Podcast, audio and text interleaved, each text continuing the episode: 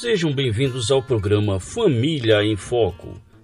Num tempo onde famílias e casamentos têm sofrido com difíceis mudanças, a palavra de Deus traz segurança e orientações para que as famílias vivam e cumpram os propósitos para os quais foram criadas.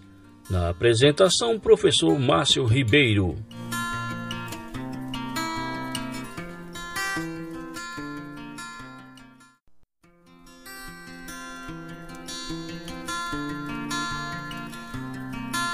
Olá, caros ouvintes, sejam bem-vindos a mais um programa Família em Foco. Desta feita, ainda falando um bate-papo sobre família e casamento, estamos nessa noite com o ilustre pastor e amigo, o pastor Lisânias Moura. Ele, o pastor Lisânias Moura, pessoal, ele é um escritor. Ele escreveu um livro muito bom na área de homossexualismo, né? O cristão homoafetivo é uma pergunta, é um olhar amoroso à luz da Bíblia da editora Mundo Cristão. Muito bom. Nessa noite vamos tratar um pouco sobre esse tema que atinge a família cristã, atinge a família que não é crente, e é um, um assunto muito delicado, mas que a palavra de Deus não se cala e não gagueja quando vai falar desse assunto. Para esse momento estamos com o pastor Lisânia. Eu vou deixar que ele se apresente, fale um pouco da sua família, do seu casamento, da sua formação, tá bom? Meu irmão, seja bem-vindo, pastor Lisânia Moura. Tudo na paz, querido? Muito obrigado, Márcio, pela alegria que você está me dando de estar com vocês. Eu sei que esse programa sai da cidade de Carpina. Eu sou pernambucano, sou recifense, conheci Carpina quando era criança. Então, para mim, tem um lado afetivo e emocional de estar com vocês nesse momento, falando de um assunto tão delicado. Mas o Márcio perguntou quem eu sou. Eu creio que a melhor coisa que eu posso dizer a meu respeito é que conheço Jesus. Jesus me salvou quando eu tinha 16, 17 anos, é eu, eu morava no Recife ainda. Casei quando eu tinha com 25 anos, casei com uma, uma moça quando eu tinha 9 anos eu pedi a Deus. Eu tinha 9 anos, lembro até hoje. Eu quero casar com a japonesa. E Deus me deu uma japonesa muito amada. Estamos casados há 46 anos. Temos dois filhos que moram conosco ainda, filhos muito queridos, que são para mim e para minha esposa uma fonte de inspiração, de desafio, de aprendizado.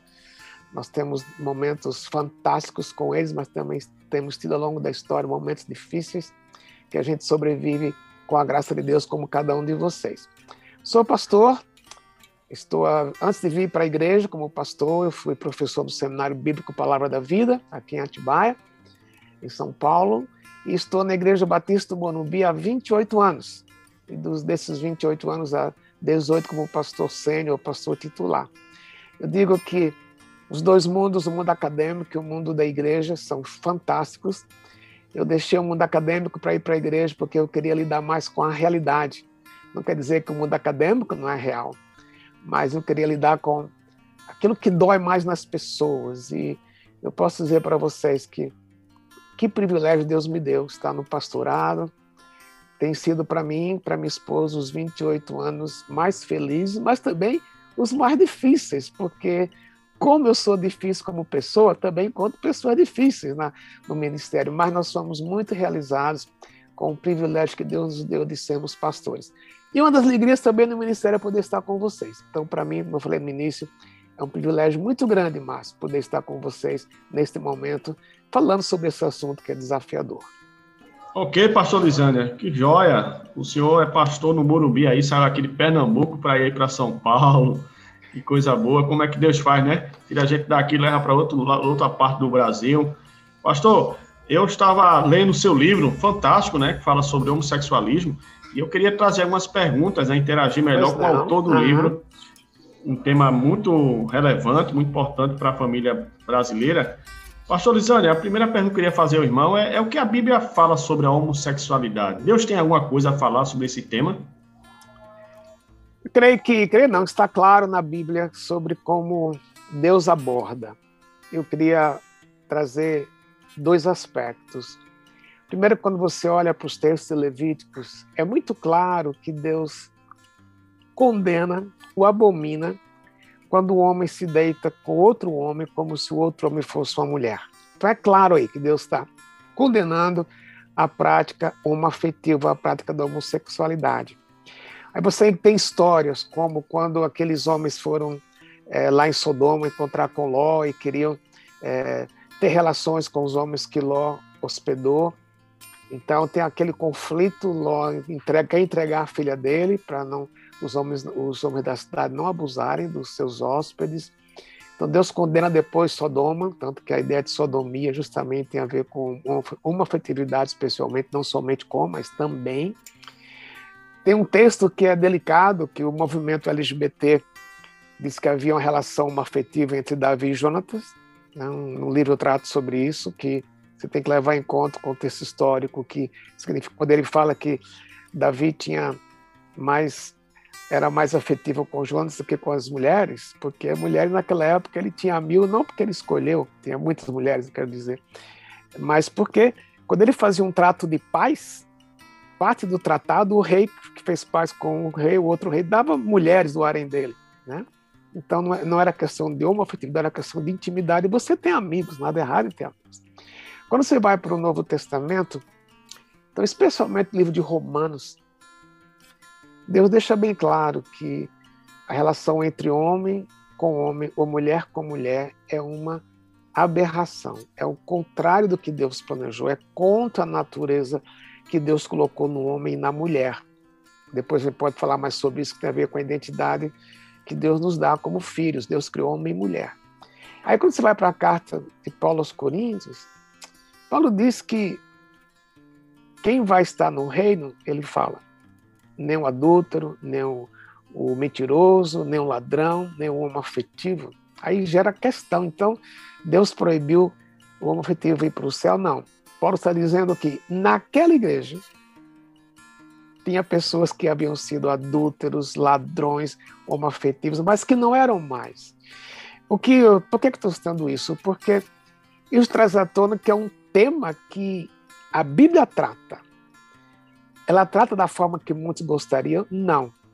Depois, por entrar nesse aspecto, ela condena, condena a homoafetividade, mas tem a particularidade. O que, é que quer dizer com condena? Então, a Bíblia fala do assunto de uma forma clara, objetiva, não tem a ver com a cultura da época, né? é para hoje, e sendo para hoje, Deus nos dá a capacidade de lidar com isso. E aí vem mais tarde, quando falamos sobre esperança.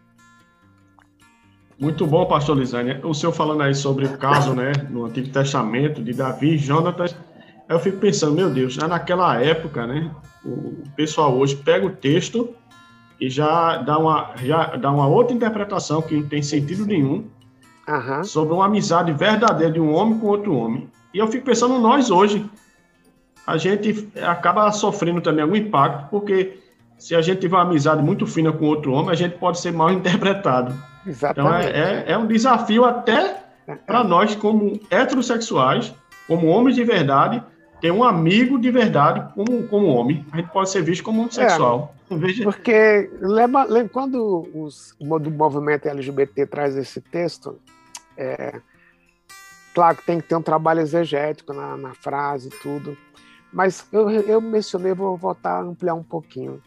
Quando se fazia um tratado de paz, eu disse, né? Então o rei que recebeu o tratado, ele entregava algumas mulheres do harém dele para o outro rei. Então veja, se você tinha 10, 12 mulheres do seu harém, que eram consideradas esposas, não dá para ter intimidade, não estou falando de sexo, intimidade com todas elas. Você vai ter talvez com uma, que é a sua esposa oficial, era naquela época a esposa oficial, mas todos nós temos amigos com, qual, com os quais a gente fala das dores, fala das alegrias, a gente reparte. Então o que havia entre Davi e Jonatas era essa intimidade de amigo, como você tem, como eu tenho amigos que choram conosco, oram conosco, riem conosco. Então é isso que David Jones está falando, não é relação afetiva, porque a expressão que ele usa não tinha nada a ver com motividade, mas com intimidade de amizade. E a gente pode ter isso hoje, sem ser uma relação afetiva. Né? Mas, como você falou, Márcio, a imagem que se passa às vezes é essa, né? E não é, não é a imagem real. Obrigado, pastor Zé. Muito bom, meu irmão a sua colocação aí. Nós, homens, precisamos de homens como amigos, né? Homens de verdade, Exatamente, como amigos, é, conselheiros, ah, pessoas que a gente possa abrir o coração, né? A Bíblia, na verdade, recomenda isso. Pastor trazendo esse tema tão difícil, né? Para uma esfera mais íntima, assim, da família, né?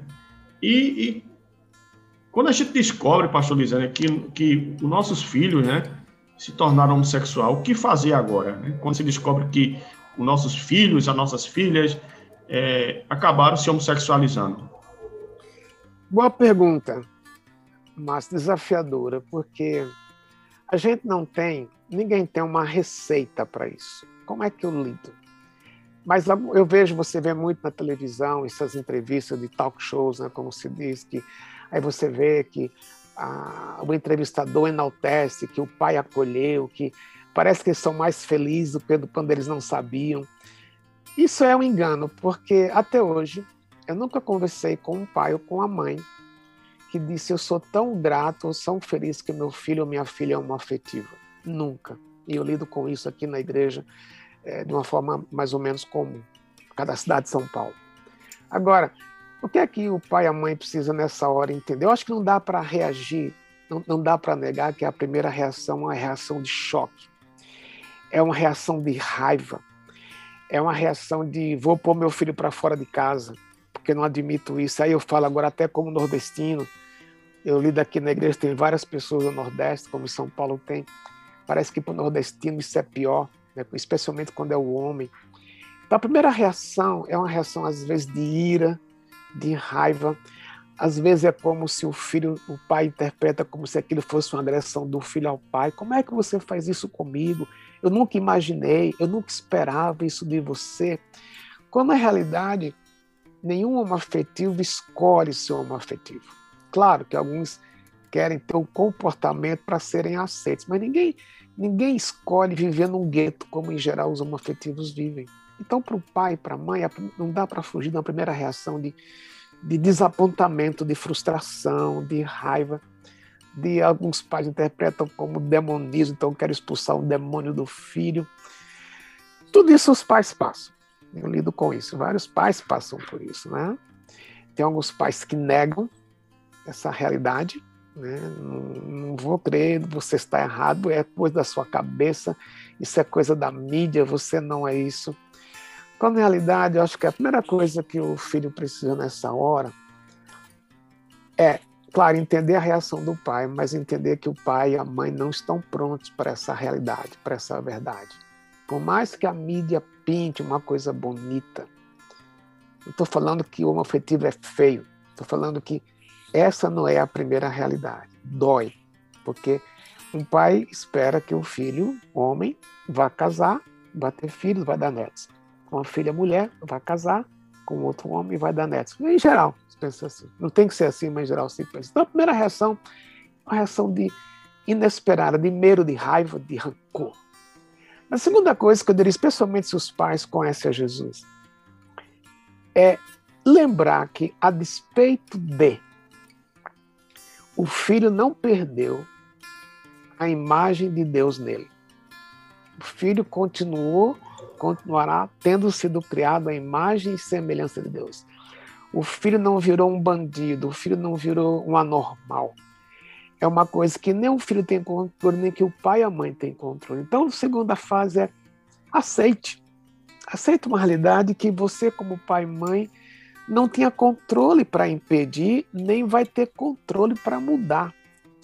Vê uma terceira realidade. Então, manda um filho para o pastor, como se o pastor fosse mudar o filho ou a filha, manda um filho para o psiquiatra, como se o psiquiatra fosse mudar. Claro, se o filho quer ir, é diferente. Mas na hora que o pai diz, eu quero que você converse com o pastor, eu vou te mandar para um psiquiatra.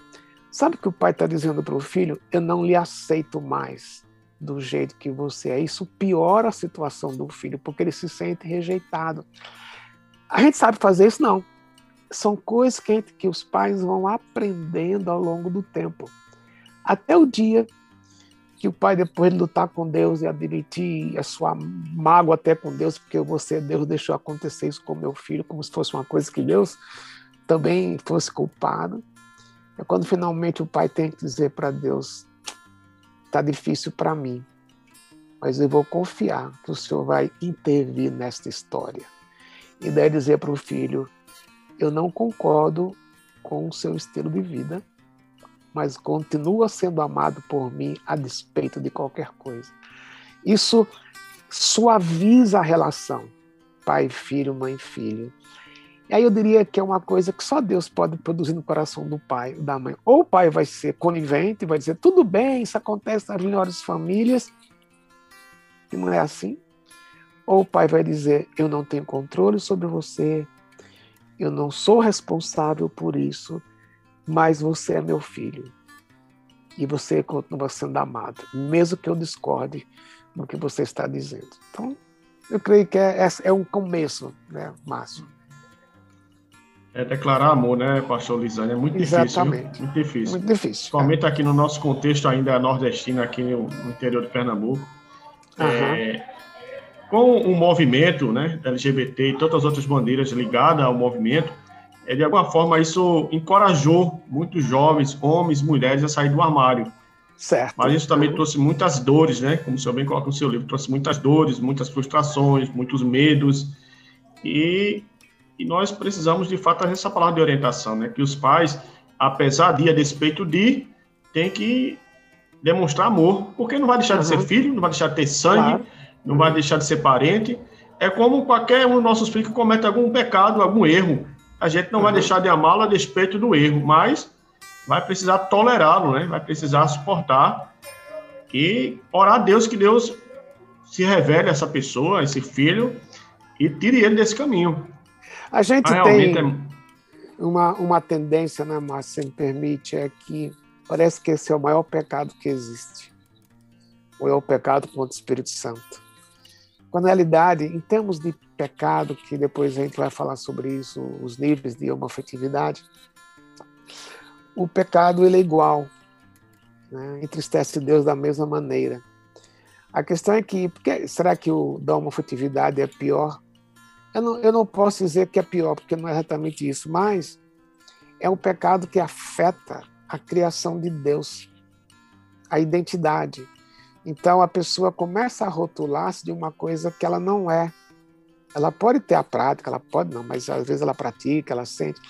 Mas é um pecado que afeta aquilo que Deus criou em nós. Deus nos criou também, não só para isso, para, em termos de relacionamento, ser homem e mulher, porque isso reflete a trindade. Diferentes e iguais. Né?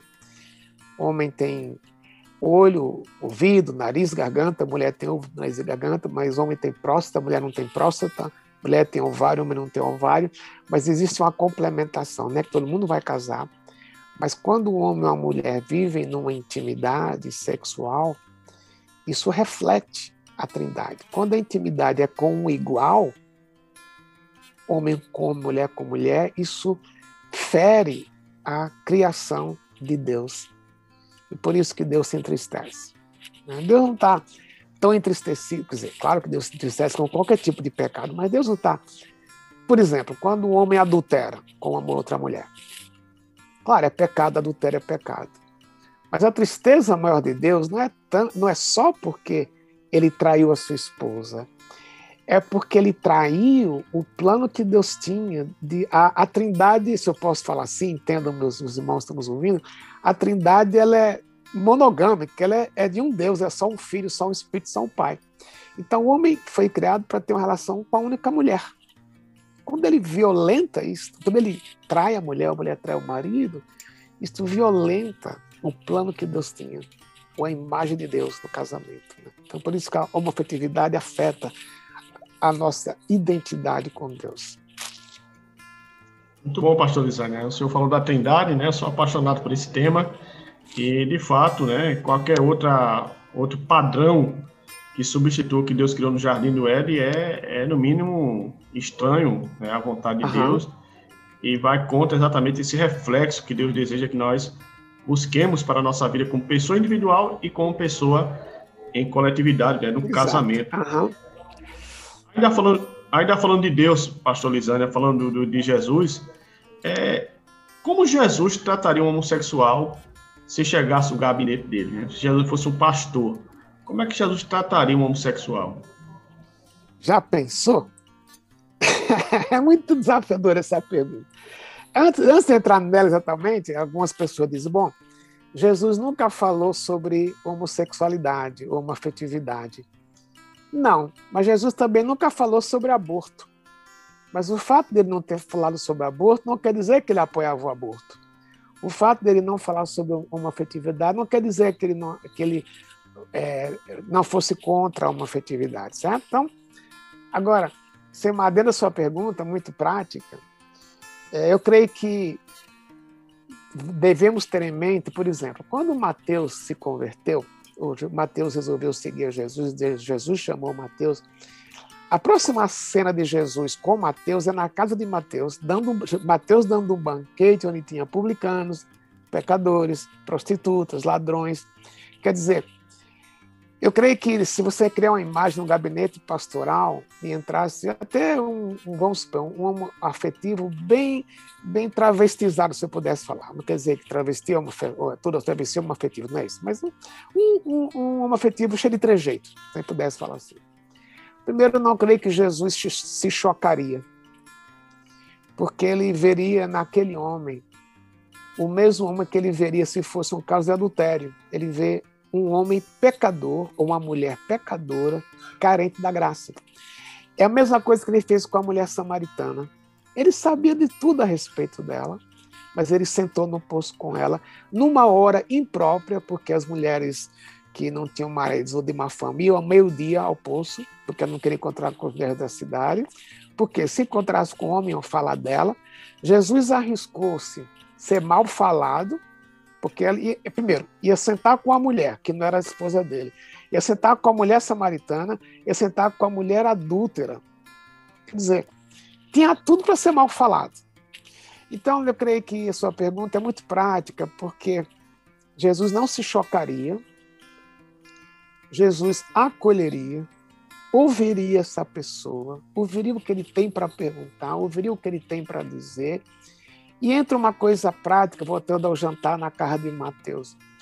Embora ele sentou, deve ter comido também com as, os publicanos, pecadores, prostitutas, ladrões, o fato dele estar junto não significava que ele apoiava o estilo de vida daquelas pessoas.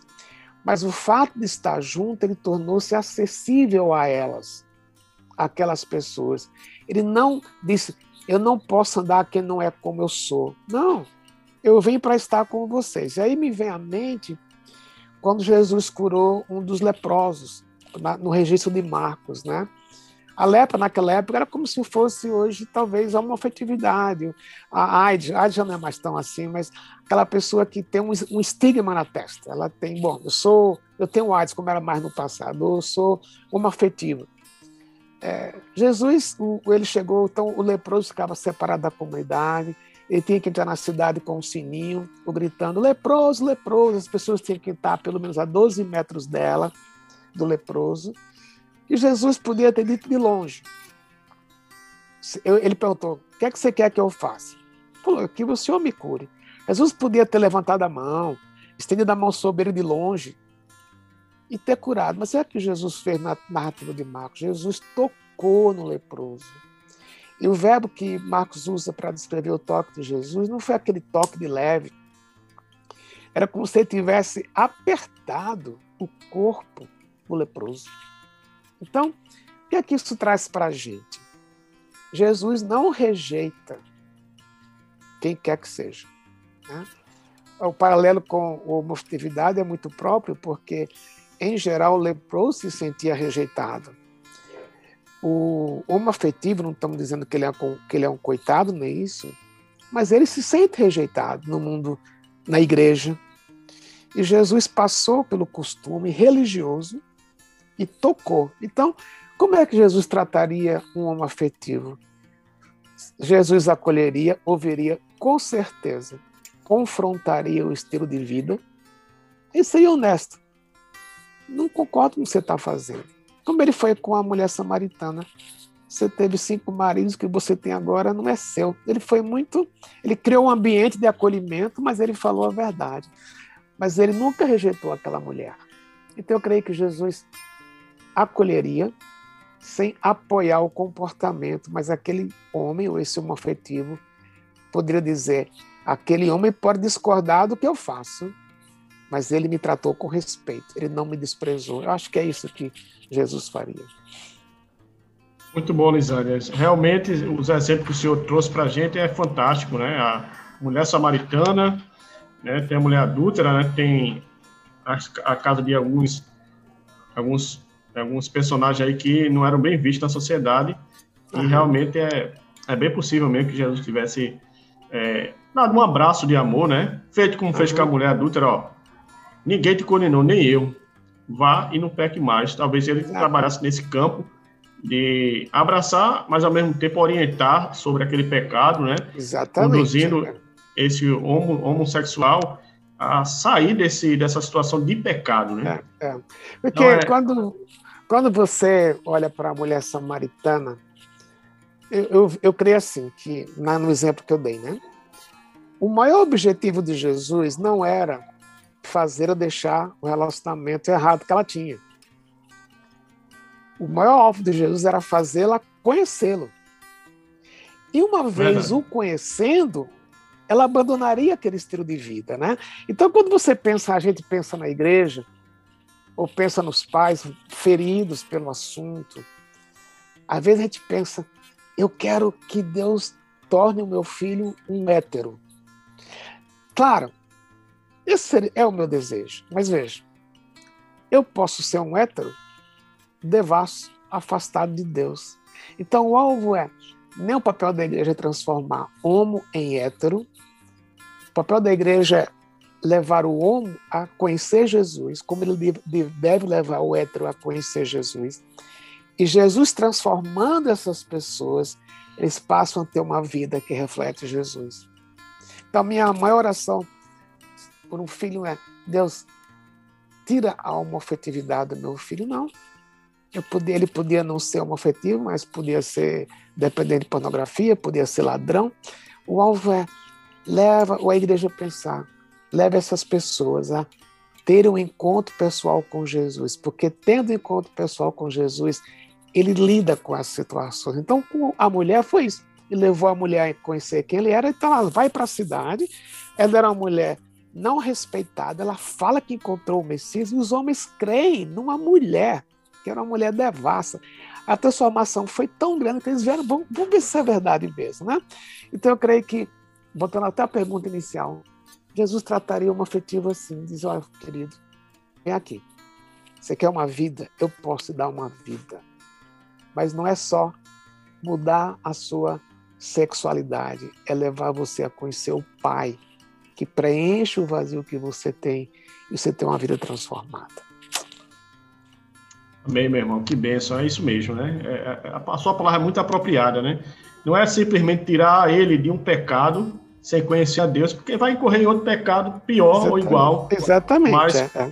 mas conhecer a, a, Deus, e conhecendo a Deus, ele passa a ser conhecido, e conhecendo a Deus, ele não vai só, só estar livre da homossexualidade, mas de qualquer pecado que afaste ele de Deus. Exatamente. É resgatado pelo sangue de Jesus. Né?